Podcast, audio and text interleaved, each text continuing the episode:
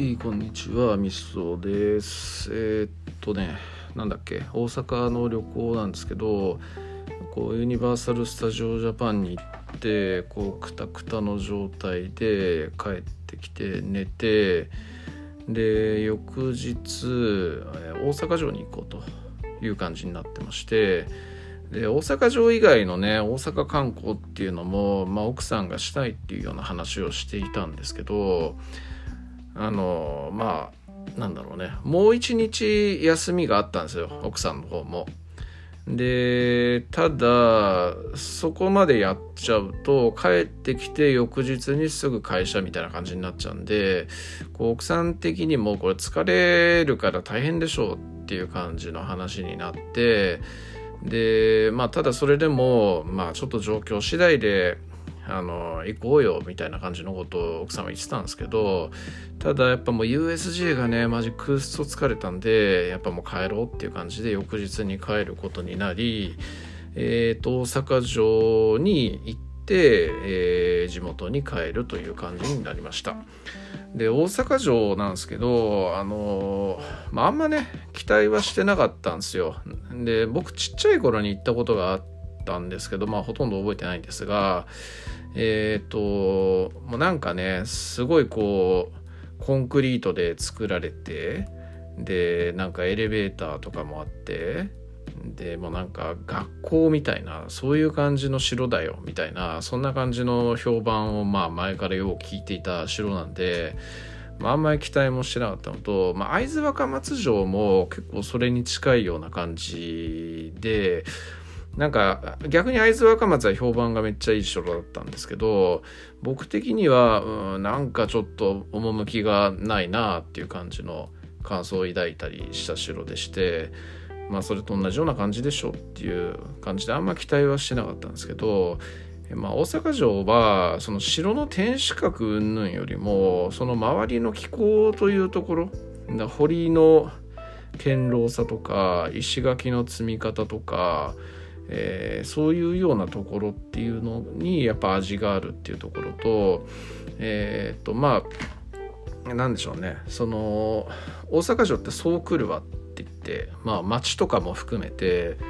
えー、こう城郭設備城郭設備というか防御機構みたいなそういうような城だったりするのでそういうようなところっていうとあの元々の全体的な縄張りを見るっていうところが大阪城の魅力なんだろうなっていう感じでちょっと言って思ったりしたという感じですかね。でただ天守閣に入った中でも入ったんですけど、えー、まあ確かにね、えー、なんかちょっと趣のない感じはありはしたんですが、えー、やっぱ一番上から見た景色ってていうところは非常に良かったし、まあ、ここがこういう、えー、大阪の陣とかでここがこういう場所だったのかとかそういうようなところっていうのが一番上から見た時にイメージがつきやすいっていうようなところがあったりしたんでまあまあ面白かったですけどね。はい。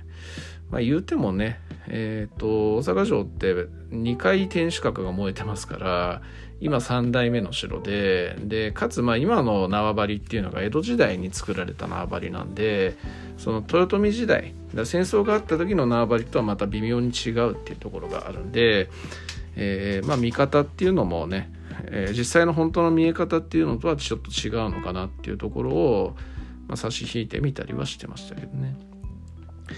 で、えっとまあ、大阪城の天守閣内っていわゆる博物館みたいなそんな感じになっていてで結構ねその展示物が面白かったんですよね。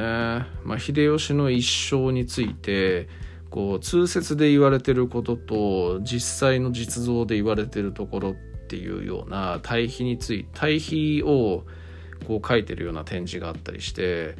あのまあありがちなんですよね。観光地行くとその美化された、えー、その歴史上の人物を、えー、すごい書き連ねて褒めそやすみたいなのがめっちゃありがちなんですけどえーとまあそこであの逆に貶めるわけでもなくそこでちゃんとうまく対比をした感じで、えー、書いているっていうような展示だったんで結構ねそれ良かったっすねはい、大阪人は秀吉びいきっていうような感じで言うのですごいこう秀吉のことをめっちゃ褒めるみたいなそういう感じなのかと思いきやそうでもないっていうところは勉強にはなったってとこですかね。で、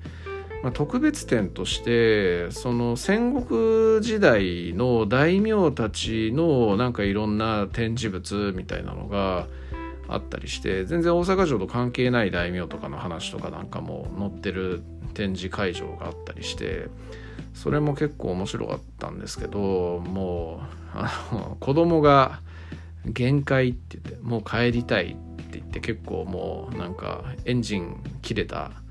えー、車のような感じになっちゃったんで、えー、ちょっと途中でねえ、切り上げちゃったんでそれは非常に残念だった。ちゃんと見れなくて非常に残念だったなというようなそんな感じですかね。はい。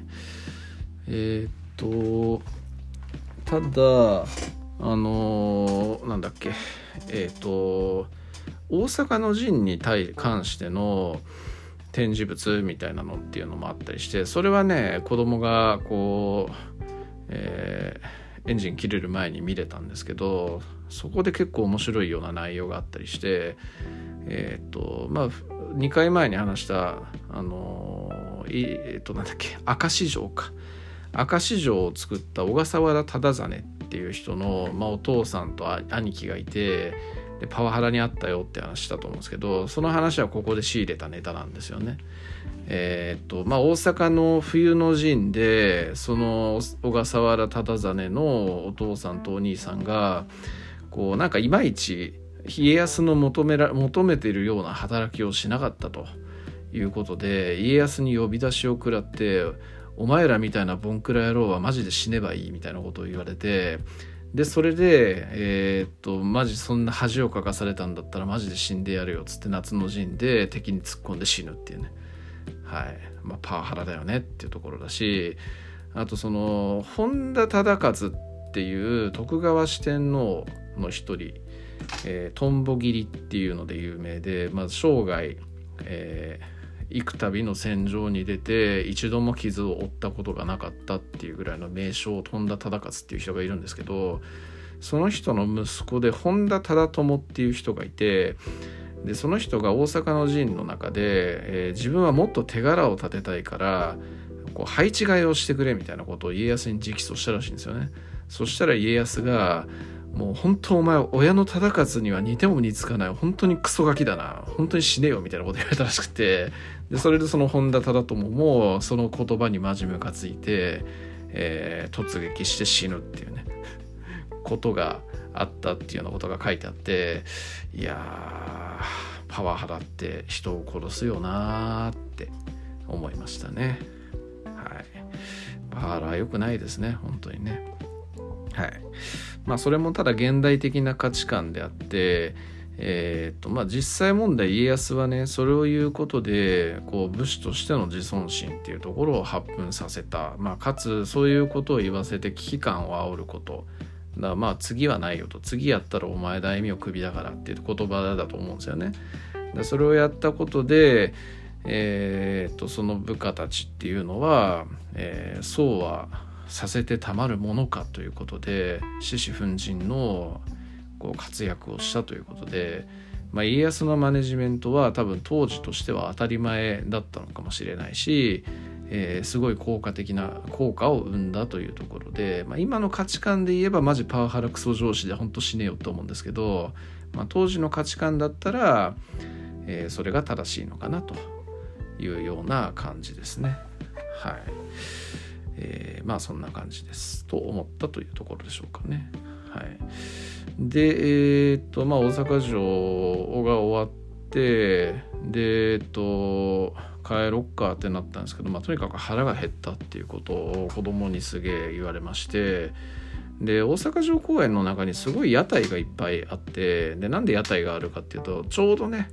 桜が満開だったんですよね。なのでその屋台でたこ焼きやらなんやらいろいろ買って、えー、3人でこう屋台の食べ物食べながらちょっとお茶を飲み飲んで花見をしたというところがあってまあ非常に良かったですね。まあ、花見ってやっぱねなんだかんだ言って1年に1回やりたいよなっていうものではあるので、えー、とてもいい時間だったなというふうに思ってます。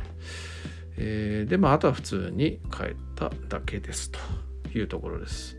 はい、まあ以上で、えーと、関西旅行、えー、姫路明石神戸大阪の旅行についての話を終わりますというところですね。はいえー、まあ総評としてはねいろいろあったけども、えー、まあ楽しかったですという感じですただやっぱまあ一人旅の方が気楽だなというところはどうしても感じてしまうという、えー、家族を持ってる身としては言ってはいけないようなことを言う人間ですという感じで終わります。はい。ありがとうございます。